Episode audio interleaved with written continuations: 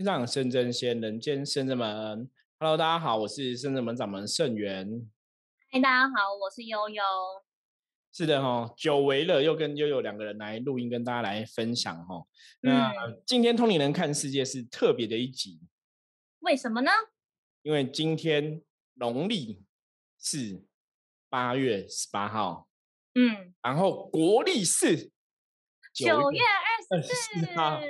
啊，大家如果上过圣智门网站，知道我们网站是 triple w 点九二四 com 打 t w 哈。那大家如果是那个虾皮的虾友会知道哦，每个月逢国历二十四号就可以有满二九九的免运活动哦。对，那那为什么会是九月二十四？对我们有个特殊的意思呢？哦，这样要请那个我们圣真门的创始人圣元师傅来跟大家一一说明之。好，那我跟大家解释一下为什么九二四对我们的有特别含义哈。因为在象棋里面，象棋本身我们是象棋占卜嘛，然后象棋本身有一个数字的代表含义哈。那我们以前在取圣人门的名字的时候，早期是取灵在修心院哈。那林自在三个字，把它翻成用象棋来看的话哈，它其实就是黑将、黑狮还有红车。所以，我们圣人门的代表旗哈，就是有有时候在看圣人门一些状况，就用这三颗旗来代表。那这三颗旗翻成数字的话，就是九二四。嗯，所以这个象棋很有趣，怎么可以把它跟中文字又结合，然后又跟数字又结合？对，那这个就跟占卜一样哈。大家如果有玩过占卜，易经卜卦也是这样子，它也是有一个数字。易经有象数理气哈，它有一个数，那它也有它象哈。易经的哈。小卦、大卦，哈，我们讲大成卦，它都有不同的卦象来表示这个意思，哈。所以占卜东西，就像刚刚悠悠讲的这个象棋的部分，也是很特别，哈。因为像你本身它是有卦象，哈，就是你象棋可以组合出一个卦象，那每个棋、每个棋它有自己的一个含义，哈。就跟象棋的对，又跟象棋的文字有关系嘛。那当然，每个棋就像卦一样，卦也有它的一个数，哈的一个意思。那象棋也有象棋的数。所以我们就把它翻成数字化，就是九二四哈。那我觉得很多东西是很巧的啦。我们以前讲福摩斯讲一句话叫“天下无巧合，凡事皆因缘”。对，就是这个天底下没有什么刚好的事情，很多事情的发生都是有它一个因缘关系哈，一个因果关系在。那刚好大家现在听到今天这一集，今天刚好是九月二十四号，然后农历是八月十八号。那八月十八是什么日子呢？对，为什么说今天很特别哈？大家会说哦，这就是中秋节再过三天哦。大家 有如果没有接触拜拜不了解，那如果接触拜拜的话，你可能就会知道八月十八是什么日子哦。八月十八是我们庆祝九天玄女圣诞的日子哦。所以我们期待哦。正正门在拜九天玄女的时候，其实我们是呃八月十八号是九天玄女的圣诞。那一般坊间有的圣诞其实是做五月份哈，就是九月份的圣诞，基本上来讲，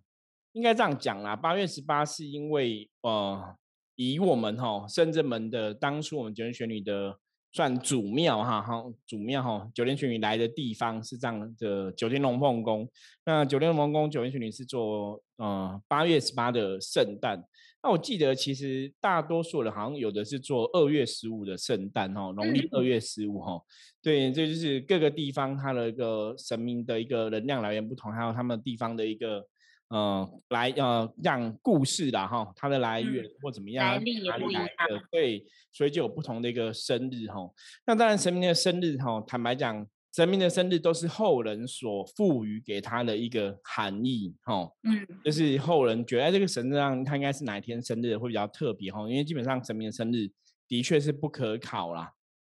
所以通常它是有某种特殊的一个含义，哈，所以会选八月十八生日，哈，也是有它的一个道理就对了，哈。嗯，那一样啊。外面有人拜二月十五，那就是跟他神明，他当初可能，比方说他九元玄女从哪个庙过来，那个庙是怎么庆祝的哈？大概是这个东西。那大家有兴趣可以慢慢再去研究哈。不过，那想起来，去年的这个时候，其实我们如果按照农历的时间来算的话，其实这个时候我们正在那个进香的行程当中。对，因为通常来讲，八月十八我们都是会去回到九天玄女的。哦，我们的九天玄女的一个发源地哈，九天龙门宫去拜拜，然后他们是八月十七号晚上哈，就像哈我们现在录音的此时此刻哈，十七号晚上他们会有这个祝寿大典哈，然后十八号的中午哈，农历十八号中午，八月十八号中午会有这个平安的午宴，然后嗯，对板豆吃饭，大家知道那南部很流行嘛哈，神明圣诞吃大板豆，对，其实是很热闹了，很热闹，也很超热闹的。南部那个半板的不是十桌二十桌，是百桌起跳。真的真的是很热闹，也很有趣哦。因为我最早以前像二十几年前刚开始参加这种神明的圣诞庆典的时候，都觉得很有趣，因为嗯，看到非常多的庙宇哈，一些修行的朋友共同参与，然后共襄盛同道中人。对，然嗯后各个人各个庙的神仙呐、哈兵将护法都有一个来临，所以你就会觉得哇，就全部的神都来，其实是很有趣的。嗯，对，所以是八月十八号，我们以往就是八月十八这天是庆祝九天训练的圣诞，那就是会去在南部哈，去南部拜拜。那不过因为那时候我们也录了好几集，就是像师路跟道玄一起录那个，就是我们用听的来去进香。对所以那时候我们去年那四天行程，其实我们花了大概算是蛮短时间决定，但是花了很多心思去安排每一天的行程。对，因为我们去年我们还有办法哈，可以参加这种进香活动哈，那今年就真的整个疫情的关系哈，就打坏了很多的行程，所以像今年八月十八号，我们就是在圣真门哈自己庆祝呃嗯，人选你的圣诞，就没有去南部哈共襄盛嗯，也是考量各方。对，可是我觉得很特别啊，像刚刚跟大家讲的嘛，哈，就是刚好八月十八号，刚好国历又是九月二十四号，嗯，对，九月二十四号农历八月十八号，刚好对我圣人们来讲，我觉得是一个很重要的一天，哦特别，真的非常特别。因为大家如果听过之前我们分享灵修的故事的时候，知道说其实本身九元玄灵跟我的缘分是很不一样的。因为嗯早期一开始我刚踏开始踏入修行的时候，哈，就是拜这个九天龙梦宫的九天玄女为师嘛，哈，所以嗯有进行一个拜师的仪式。像之前我的著作里面就有写过，就是当我拜完师的时候，我就觉得，哎，我好像正式成为一个修行灵修的弟子，哈。那个嗯心里的那种踏实跟笃定的感觉，坦白讲不太一样。毕竟还是有，因为你去做了这个仪式之后，能量就开始会运转啊。我觉我觉得比较不一样的是，因为当你拜师之后，其实那个灵魂就会比较安定，你会觉得说，好像我好像真的有一个依归在，嗯就好像跟九天群里有一个不同的连接。那种、嗯那种感觉跟你一般，你一般我们只是去寺庙你拜拜嘛，单纯去寺庙拜拜啊，我好像去去拿香拜拜。比方说，嗯，小时候爸爸妈妈会带你去寺庙拜拜嘛，那你有去拜拜嘛？可是跟你直接去拜拜，跟你后来你拜师之后，我觉得对灵魂来讲，那种感受基本上是非常的不一样啦。所以，我们嗯有时候在讲说，像我们在讲灵修的修行法门里面的讲，我们之前讲了很多集关于灵逼体的问题嘛，吼，就是灵逼体灵性不安定的时候，为什么有些时候，像我们之前会有帮一些朋友做这个所谓的认主的仪式，有，那认主仪式也是找出你灵魂的主神是谁嘛，跟这个主神有个连接。可是那个时候，你灵魂找到这个依归，灵魂才会觉得比较安定，那个感觉是安定是比较对安心。感感觉是非常不一样的。好，那我们接着来讲，就是刚刚前面讲了嘛，农历八月十八是九月玄年的圣诞嘛，然后九月二十四对圣人们来讲就是圣人们的数字的一个代表的含义哈，是所以等于说九月二十四就代表圣真门这样子。所以八月哎，那我突然想到，因为圣真门今年是要迈算是第十五周年嘛，对第十五周年，在过这个，然后大家如果有在玩象棋或者听师傅很常讲说，我们其实象棋如果扣掉重复，其实我们只有十四颗。然后我觉得它是一个很巧妙的安排，就是其实我们现在在走一嗯。个新的象棋的循环，我觉得啦，对对对，就是扣掉十四，十五年是一个新的开始嘛，对对对对对，觉得好像又是一个十四加一，就是一个在一个新的新的新的一个循环啦。阶段，对对就是对因为，我们象棋扣掉重复有只有十四颗嘛，吼，对嗯。十五来讲是一个新的循环，所以其实我觉得十五周年对我们来讲，吼，因为现在十五周年是哎是满十五周年呐、嗯，对，要满十五周年，对，满十五周年，所以其实真的啊，我们今年的发生的很多事情，包括我们今年大家现在听到 p a d k s t 嘛，也是在今年开始嘛，也是在我们十五周年一开始就来录嗯。音嘛，哈、那我觉得对生们来讲，都是一个都有个新的气象，新的开始。对，包含我们在很多的服务上面也是有新的新的服务，然后或者是在神尊上面，我们也请请了新的神尊回来加入我们那个团队，对，然然后甚至甚至是说，我觉得我们在服务的上面不只是可以服务到国内，然后或者是可以到东南亚或东北亚，甚至到美国的客人，我们都可以把那个服务做得很周到、很周全。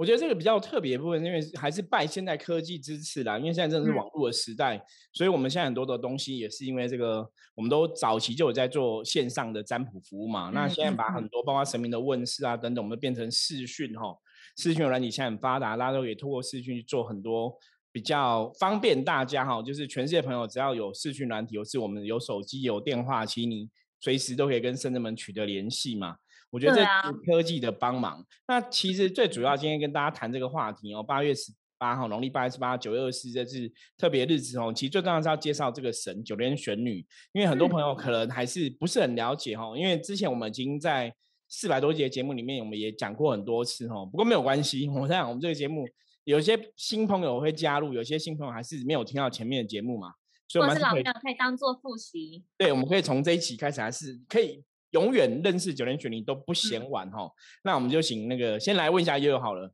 你先把你认识的九天玄女跟大家介绍一下好了，我再来补充。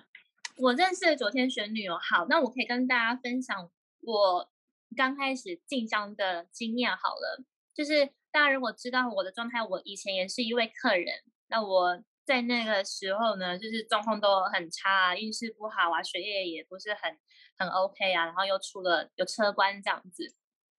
那边是有朋友介绍我来给圣元师傅来占卜，看一下到底 What's wrong with me？就是到底我怎么一回事，怎么会这么衰？那也是因缘机会才发现，说原来我跟神明是有缘分的，然后跟修行这个东西也是有缘分的。那我觉得我也是随顺因缘，然后就不用多想，而且又可以，因为我蛮喜欢认识人的，可以透过。有点像一个小社团这样子，然后可以跟一些年纪比较长的哥哥姐姐们一起上学，然后觉得不错。那时候内心是这样想，然后他们就会说：“哎，那我们在几月几号的时候要去那个九天龙凤宫祝寿，你要不要去？”我说：“哇，因为那时候我在台中嘛，然后就我们可以自己开车出去玩，觉得很酷啊。因为以前大学生只能骑摩托车啊，啊哥哥姐姐会开车嘛，就觉得哦好啊好啊，就跟着去了。”那我还记得我第一次去那个卷龙凤宫的时候，那个地点就一样在屏东，所以我们从台中驱车下去呢，其实慢慢开大概也是要三个半小时。我还记得那一天下雨下的非常大，然后我们中间还一度很尿遁，就是很想要找厕所，然后我们就下了超到去便利商店借厕所这样。我觉得那个我会讲的这么细节，是因为这是我去印象很深，第一次对，算是第一次到这么。长距的地方去进香，然后因为说要祝寿嘛，我会觉得哦，那祝寿我要穿很漂亮啊，就像我要参加朋友的生日派对一样，我也要穿漂亮。所以我那时候所谓的漂亮，就是我就穿了裙子，然后还有那个罗马的那种楔形鞋啊，罗马平底鞋这样。我觉得那我要穿漂亮去给神明说生日快乐。我 那时候是这样想的，然后在上半身一样穿着制服，就也很开心，然后跟着那个当时的那个哥哥姐姐们，就一台车这样下去，终于到了。然后其实。其他后来就跟跟师傅还有其他那个师兄姐汇合之后，他们就看到我之后也是就先笑了一下，可是那时候还不知道为什么而笑，我以为他们看到我很开心，但是后来现在回想之后才知道说，嗯，其实可以在服装仪容上面再做一个更好的调整，因为毕竟你可能会灵动，灵动的时候你有时候送展翅啊，或者是会拉筋的时候，那个动作会比较大，穿裙子不适合，对，然后我就。哦，是我是到后来才知道，因为当下我觉得对我来说那样穿是我对于神明，或是我对于这个寿星的一个心意。我觉得我穿漂亮啊，对对对。但现在那个当下觉得我有我有很重视这件事情，因为我觉得嗯，老师约我代表这件事情很重要，然后也很看得起我，所以找我去这样子。但是现在想起来，对啦，的确那时候就是太年轻，所以不晓得。但是还好有年类似的经验，所以就会记一辈子，记到现在。那当时去昨天选女的时候，我觉得，因为我的印象当时就来来自于师傅怎么说，或者是同车的那个哥哥姐姐怎么说这样子，他就觉得嗯，选选就是很严肃的，然后就会教人家要练功，就是你要一直运动，一直运动，一直运动。当时还不是这么熟悉什么是灵动嘛，他就说，就跟你在那个想要凤展翅一样啊，他就会一直训你的体，然后让你的翅膀要更开，然后筋骨要更柔软，腰要更软，要更低，然后腿要劈得很开，什么等等的，就一直被灌输这种经验。果不其然，去的时候就是九天龙凤宫的那个师兄师姐，其实那个阵仗非常的庞大，所以你光你自己可能要进到那个主殿的时候，你都要先过师兄姐的那好几关，好几关，先跟龙就是师兄师兄们对完之后，然后再跟师姐们对，然后才会到大殿里面去。然后我就觉得，哦，真的不愧是一个这样对我来说是一个体能训练的中心，一个集训营这样子。然后我就觉得，哇，他们怎么？你看起来他们年纪是可能是四五十岁哦，会觉得你可以当自己的妈妈那种年纪，但他们的身段，像我们讲的说那种筋骨，却比你还要柔软。我觉得我自诩自己，因为我以前会练瑜伽嘛，我觉得我觉得我的腰已经筋骨算软，那他们可以比你更软，而且是他们虽然看起来很瘦弱，但是他们在。动作转换的时候，不会因为脚没有力气就脚软，他们是可以很轻盈的。然后甚至你看他们舞那些彩带，我觉得哇，竟然不会打结，为什么？我那时候觉得，竟然不会打结，就真的是应该是每天都在练习这个东西。然后后来是师傅也是在到后面，我们前面会先对嘛，然后师傅在后面嘛。我看到师傅在跟昨天玄女会的那一瞬间，其实我在旁边没有多想，但是我却哭了。我觉得很好笑，那时候我觉得。为什么我要哭？明明就是不是很开心的事情吗？为什么我在哭？但是我后来知道，那个是喜极而泣的那种感觉。所以我觉得这是我第一次到从台中，然后到那个屏东去进香的那个过程。其实那时间算是蛮长，因为我们当天来回。但以前因为年轻，比较怎么样？比较有冲劲吗？有体力，有体力啊！所以觉得当天来回 OK 可以的，因为我们以前在。餐厅打工也很常做这种事情啊，就是明明半夜做到一两点之后，还是要去夜唱啊，然后隔天接着直接上工啊，或是去打麻将啊，然后隔天十点上班这样。以前真的体力没在输，我觉得蛮厉害的。那学生时代还还年轻啊，重点还年轻。对，所以我觉得昨天玄女对我而言，现在同等起来，我觉得对他就是灵动灵修。对我而言，到此时此刻还是一样，就是在签修，就是签大家怎么起灵，然后跟带领灵修的这一块。对，因为早期坦白讲，就是我灵修法门，大家如果知道，我是从九年玄女开始进入大道的修行，就是我从前面跟他讲，就是在九天龙宫这样子拜师认主哈。那九年玄女本身哦，我简单介绍一下哈，在灵修的看法里面哦，他是瑶池金母的大弟子啊，头号大弟哦。那也可以讲说，它代表它是九凤之首哈，玄鸟的一个文化的一个图腾，因为玄鸟就是凤的一个象征哦，在古时候。那玄鸟图腾文化在以前的朝代来讲的话，就是商朝哈，商朝的图腾就是玄鸟的图腾哦，所以它的确历史上或是说部落的文化，它的确有它的一席之地。那在文化的发展上哦，早期是把九天玄女视为中华文化的国母哈，因为他当初哈，大家听过轩辕皇帝大战蚩尤的故事，这应该有些朋友应该都有听过哈。以前就是轩辕氏，就是中原这边的一个部落的族群的一个哦酋长，就对，等于是部落的领导者这样子。那以前的中华文化其实是有很多很多不同的部落族群哈。那相传哈，有个族群是蚩尤族群，他们就是比较。比较那个武力坚强一点哦，所以他们就会欺负其他部落。那轩辕氏是一个很好的一个人，所以他就是会整合哈，统整全部的部落，但有点像联邦联盟，大家就推举他为一个共主哈。所以他下面其实有一些小的部落哈，所以就是他就去保护这些部落，然后就跟蚩尤在作战。那相传蚩尤这个族群哈，他们是。就像其实现在知道是因为他们应该是做那个呃盔甲啦，哈牛的盔甲，因为听说他们是就是有牛角，然后会吐烟呐，吼，然后会让这个森林变成迷雾啊，大家就会打输仗啊。可是那是以前，因为以前人可能看到什么样子就觉得像什么嘛。现在人的智慧理解是，他可能只是带一个牛角的装饰品而已，所以大家就误会吼。不过理论上来讲，就是以前轩轩辕氏跟蚩尤的种族在打仗的时候，因为都打输，所以他就是拜个天台祭天，跟上天禀告，希望上天帮忙，让他们可以顺利哦打败。助他的一臂之力。对，然后后来听说拜完的当下，哈，就有哈天上就有使者来讲，就是呃会有神明来帮忙，然后来来来帮忙神明就是九天玄女啊哈，因为那时候其实相传是吃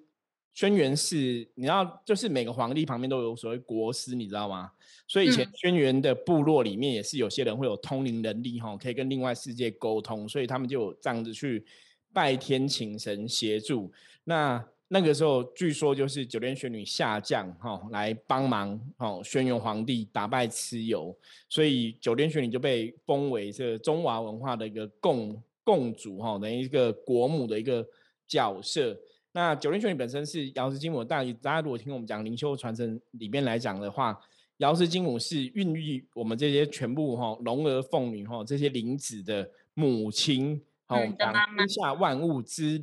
万物之母哈，就是瑶池金母哈。那我们之前讲过，灵修是瑶池金母跟东王木工一口阳气、一口阴气孕育出来这个灵人哈，所以产生了我们的灵魂存在。在道教的灵修派里面来讲是这么说法的，所以它的就有个不同的连接。瑶池金母是全部灵魂的母亲，然后九天玄女是瑶池金母的头号大弟子，所以它当然就是辅佐瑶池金母，然后去照顾这些哈。龙儿凤女哈，就是男男女女的众生这样子，然后希望这些男男女女的众生可以想起来自己以前从哪里来，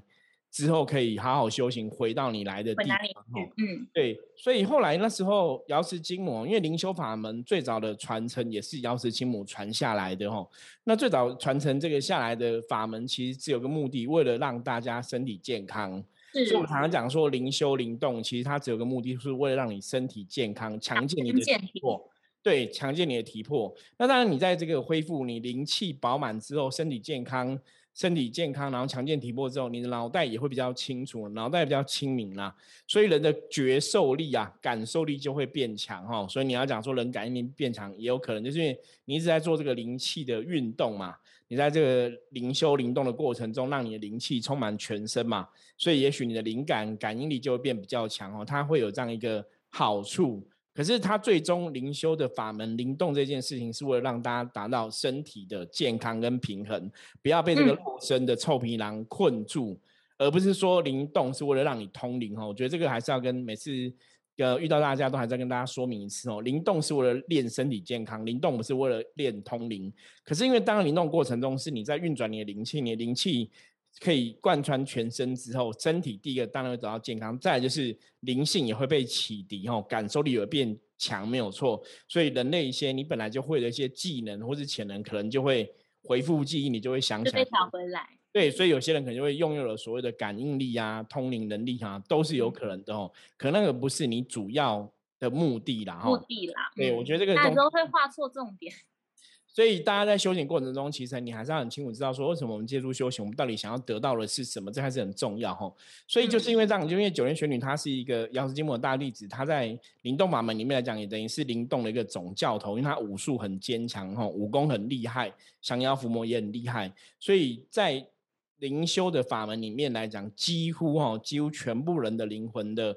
的教他功夫的哈，大多数都是九天玄女为主比较多。哦，灵修派，如果你是母娘体系的，基本上应该大家都认识九莲玄女，应该没有人不认识她。所以圣人们也是因为九莲玄女开始慢慢进入修行这个法门嘛。那到后来跟更多的母娘有更多的接触，包括像我们家就是从小拜观世音菩萨，本来就跟观音佛母有很多的接触。那到后来我们会会照这个缘分，可能会照到了玉皇大帝，会照到了三清道祖哈。那慢慢你灵性的能量开启，当然越来越多，所以我们才会成为后来的圣真门。然后有这样的一个使命去帮助大家哈，甚至我们在想要伏魔平衡阴阳上面来讲，哈，去顺着这个老天对我们的期待去做很多事情，等于是回复你的使命，或是回复你的记忆啦。那我觉得这个就是修行不同的一个缘分。因为早期其实一般像坊间哈，大家如果拜九人玄女，除了你各个不同宫庙有九莲玄女之外，其实最有名应该就是所谓的仙山哦，仙山邪灵宫哦，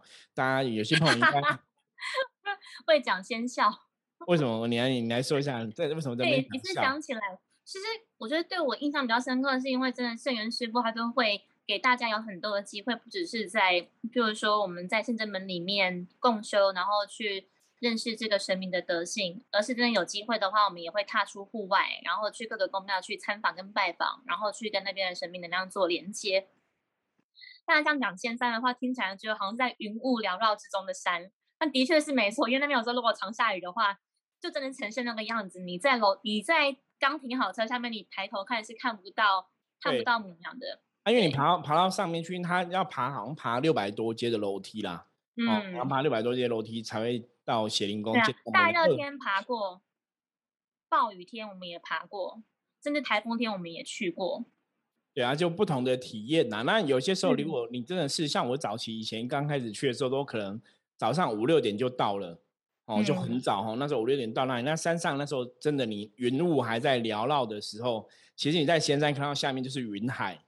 是很酷的，就是一片。真的是仙境。对，你会觉得你正在仙境哈。啊，那时候有个好处哦，我后来分析哦，早期我跟九人龙光去青山拜拜，就是大概五六点就到了。那到后来，我们有时候自己去，我们可能比较晚，比方说过中午啊，哈，或中午左右或下午到哈。那你会发现说，其实早上到的时候，感觉真的不太一样，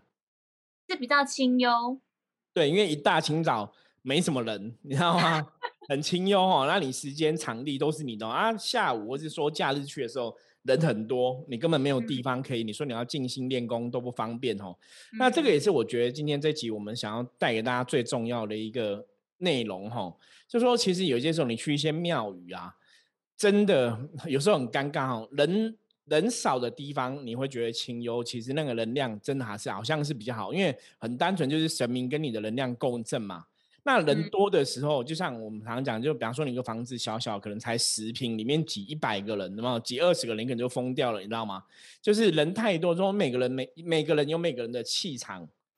每个人有每个人的磁场。还有 每个人每个人的气味，对，每个人每个味道哈。所以你如果狭小空间挤了太多人，那个能量其实会比较混乱。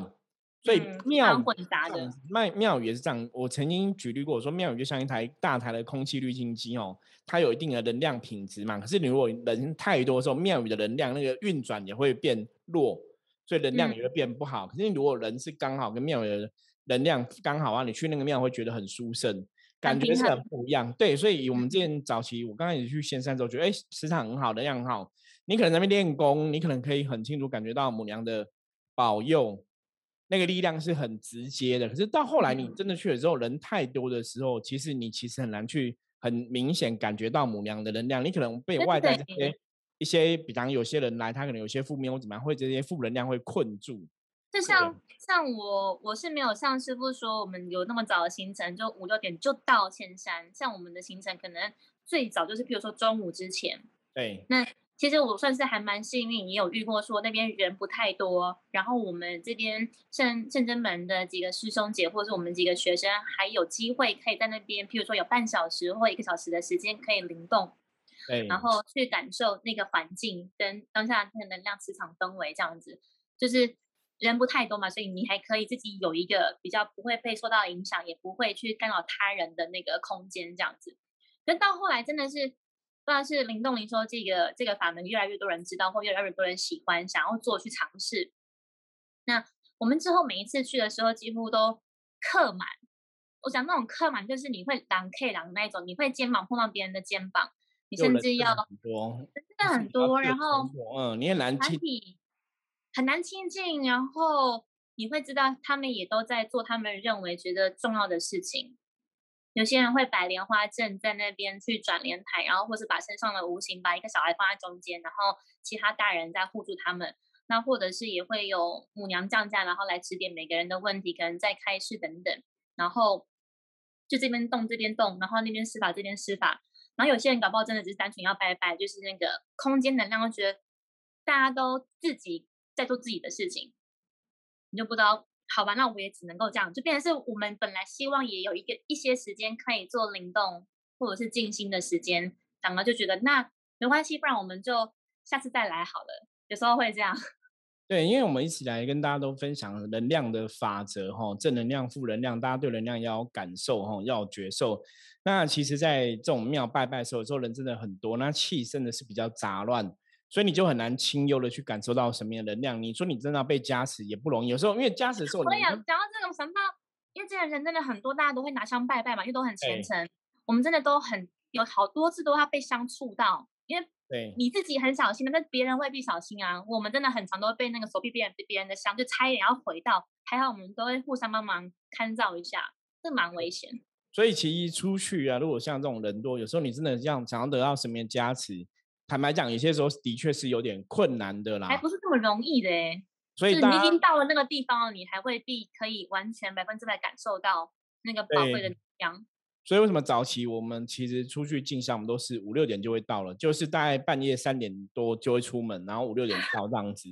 对啊，那个那时候其实能量是真的比较好，真的比较好。所以也要跟大家提醒哦，因为其实现在灵修朋友很多，那当然灵灵山大庙是有它的磁场、它能量，这是确定的。可是你真的还是要找对时间状况去啦。有些时候如果你去，它的人真的太多，气比较杂乱哦。你在那边练功啊，可能未必会被加持到，可能反而还会吸到一些别人的负面。我觉得这个大家要特别特别注意，因为我知道其实有些朋友是很喜欢自己修，他们也不想要跟着某个老师跟跟着某个法门或跟着某个宫庙，他们都喜欢自己当到处乱跑。嗯嗯。那到处乱跑没有什么不好，可是你真的要跑对时间，或是你要知道你在跑什么。有的人没有不好，但可能会有一些风险，或者风险对对对，因为有的人不知道，有人其实不晓得为什么我要跑，或是我现在为什么要做这个事，他不懂嘛，他只是听说哦，有，比方说他可能听说，哎，别人说就去，对，生源师傅以前在这边感应很好啊，感觉不错，所以我也去试。听到这一题之后，然后就跑去。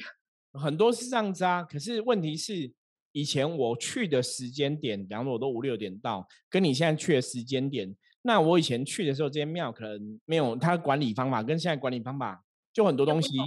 对，物换星移嘛，很多东西其实是不一样的，所以我们的经验只代表说我们以前去的那个当下的感受，可是不代表未来的感受都必然如此哦。这个就有点像说啊，我以前认识一个一个年轻的时候，可能跟一个跆拳道老师学武功很厉害，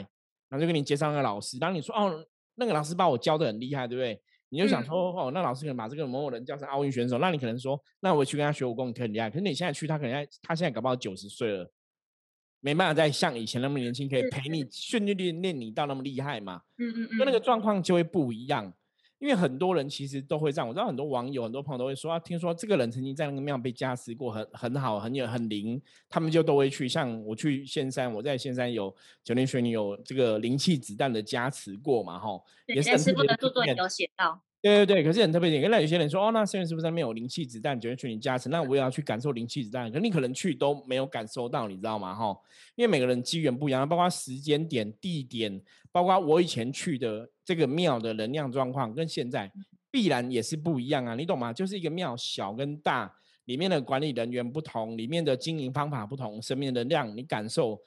可能也会差，都会有差很多啦，对，也会差很多，所以大家。在听这个东西的时候，有时候你要去一些庙拜拜，或是你要去亲近九天玄女。我之前就认识一个客人，他说，他跟九天玄女有缘，他说，那他要不要去仙山拜拜？嗯，我说你要先知道为什么你要来这里拜拜，你要问你为什么要去仙山，你目的是什么？然后理清楚再去可能会比较好。那你不要只是说只听了人家说有没有，然后你去看看，那这样可能会可惜你花了时间，然后去那么远的一个地方，可是你可能去了一场空。对你可能得不到好正确的加持，或者说你可能误会了一些东西，反而得不到修行的好处，反而得到坏处，那就不好吼。所以大家在从事这种修行的行为，为什么常常讲还是要皈依一指一处吼？皈依一个宗派，或是皈依一个法门，或是皈依一个老师的这样团体带领，可能会比较理想啦。那就这个今天就跟大家分享这个东西，让大家参考。我觉得